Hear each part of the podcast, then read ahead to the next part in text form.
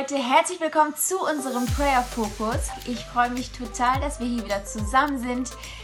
Egal von woher du äh, reinschaltest, ich bete voll, dass du heute eine Begegnung mit Gott hast, dass das zu dir spricht, dass du einen Gedanken mitnehmen kannst, der dich weiterbringt in deiner Beziehung zu Jesus.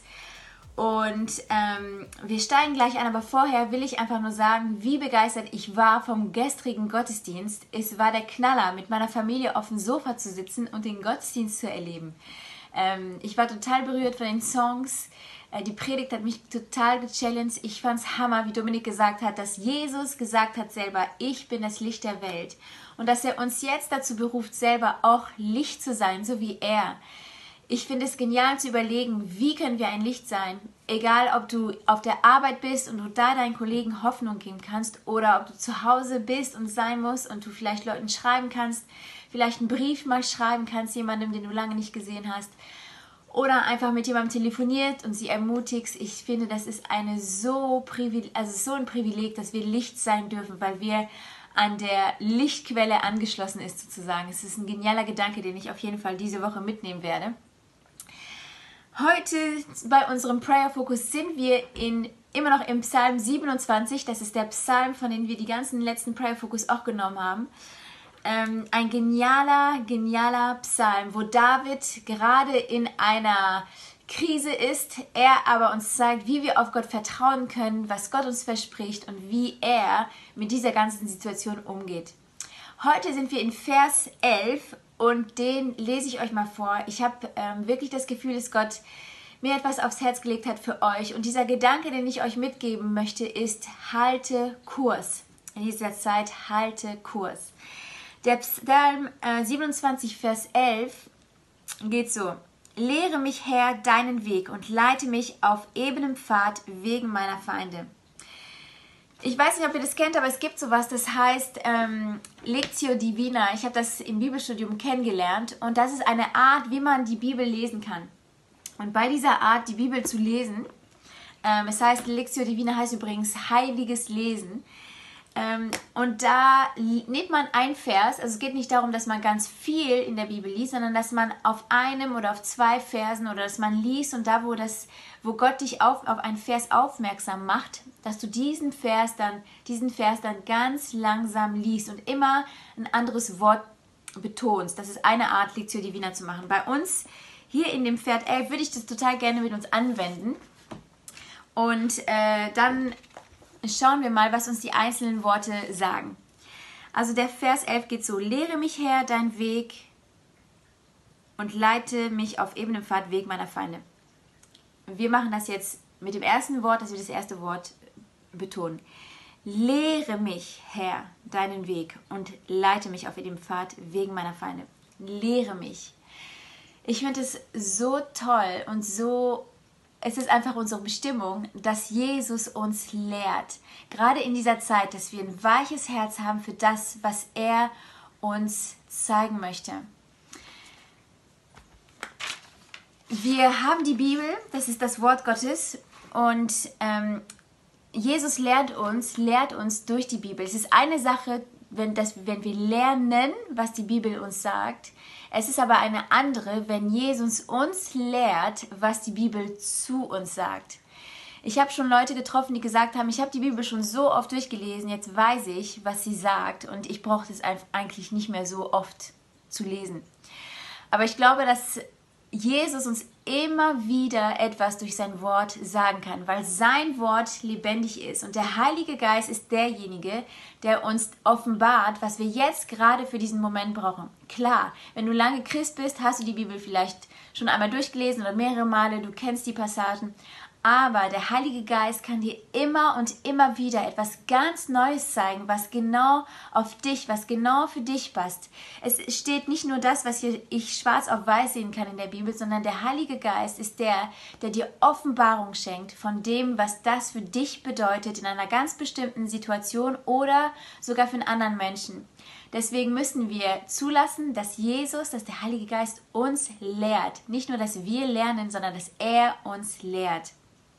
In Matthäus 11, Vers 12 steht, und das ist eins meiner Lieblingsverse, ich lese ihn hier auch aus dieser Übersetzung der Elberfelder, Kommt her zu mir, alle ihr mühseligen und beladenen, und ich werde euch Ruhe geben.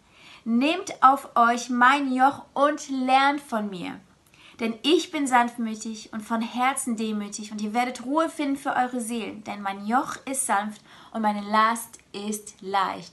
Ich liebe diesen Vers. Ich habe mal so ein bisschen recherchiert, was Joch heißt oder was das ist. Und ihr kennt das bestimmt, ihr habt es bestimmt schon mal gesehen, das wird den Tieren so auf die Schultern gelegt, damit sie eine Last tragen können. Und ich habe gelernt, dass jedes Joch einzeln, also jedes Tier hat sein Joch, weil das immer für das Tier angepasst ist. Jesus kennt dich. Und das Joch, was du, was er für dich hat, ist genau auf dich angepasst.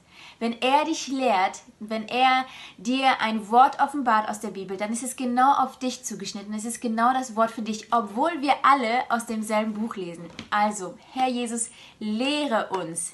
Du bist unser Lehrer. Der nächste Part des Verses geht so, jetzt muss ich erstmal wieder finden. Äh, da bin ich ja schon. Lehre mich, Herr, deinen Weg. Das finde ich auch genial. Stell dir mal vor, da würde heißen, lehre mich her meinen Weg. Es macht einen Riesenunterschied, ob wir uns auf seinem Weg befinden oder auf seinem Weg. Ich versuche gerade, ich habe für mich selber dieses, äh, dieses Ziel für diese Zeit, wo wir zu Hause sind, dass ich dem Maxim beibringen will, wie man die Schuhe selber zubindet. Und glaub mir, es ist eine absolute Challenge, denn Maxim hat seinen ganz eigenen Willen und er ist ziemlich ungeduldig. Ich frage mich, wer das her hat. Aber ich versuche immer Schritt für Schritt ihm zu sagen, okay, als erstes musst du den Knoten machen. Dann musst du den Schnürsenkel über den Schnürsenkel und dann musst du einmal drunter und ziehen. Das ist der Knoten. Das ist Schritt Nummer eins. Mach mal. Und ähm, er findet es einfach, der ist etwas ungeduldig und er möchte seinen eigenen Weg finden, wie er seine Schuhe zubinden kann. Das klappt leider nicht. Es wird nur funktionieren, wenn er meinen Weg geht und Schritt für Schritt seine Schuhe so zubindet mit den Schritten, die ich ihm gesagt habe. Sonst wird er mit offenen Schuhen durch die Gegend laufen und wird wahrscheinlich stolpern und auf, aufs Gesicht fallen. Es ist so wichtig, dass wir Gottes Schritte für unser Leben gehen, besonders wenn er, wenn wir unsere Berufung leben wollen und das leben wollen, was er für uns vorbereitet hat. Gehst du gerade auf deinen Weg oder gehst du seinen Weg? Folgst du gerade Jesus oder folgt Jesus dir? Es ist eine Challenge, die ich dir gerne stellen möchte. Gehst du auf seinen Weg oder auf deinen Weg? Wie geht man auf seinen Weg? Hey, man sagt, Jesus, ich will, dass dein Wille geschieht und nicht mein. Und wenn du das aus Herzen, aus Herzen meinst, dann brauchst du dir keine Gedanken machen. Gott wird dir den Weg zeigen, den du gehen kannst und gehen sollst. Das ist eine bewusste Entscheidung, und darauf kannst du vertrauen, wenn du das aus dem Herzen, aus dem Herzen willst, dass Gott das tut. Das nächste ist, lehre mich, Herr, deinen Weg und leite mich auf ebenem Pfad. Auf ebenem Pfad. In, einer, anderen Bezie in einer anderen Übersetzung heißt es, leite mich auf gerader Bahn. Wie können wir sicherstellen, dass wir auf gerader Bahn sind? Gott hat uns den Heiligen Geist gegeben. Er ist für uns wie ein Kompass. Er ist derjenige, der uns in alle Wahrheit führt. Er ist derjenige, der uns den Weg zeigt. Nicht unsere Gefühle. Unsere Gefühle leiten uns nicht auf dem geraden Weg.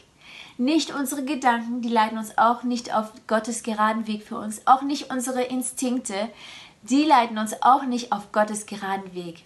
Das Einzige, was uns dort leitet und dort behält, ist der Heilige Geist, der zu uns spricht und es ist sein Wort.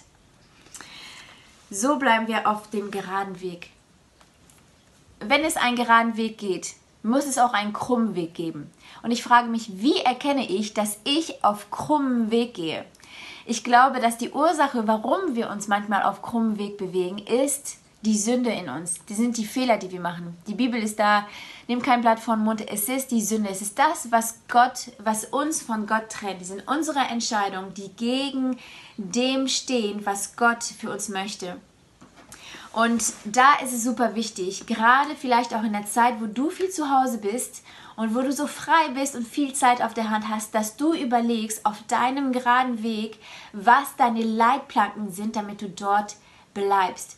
Es gibt super viele Möglichkeiten, wie du dir zum Beispiel Sperren ins Handy machen kannst, Zeitkontrolle ins Handy. Damit, damit arbeite ich, dass ich weiß, wie viel Zeit habe ich jetzt auf dieser App verbracht. Und dann kommt die Meldung, hey, die Zeit für heute ist vorbei, okay, heute nicht mehr. Aber überleg dir, was sind deine Leitplanken?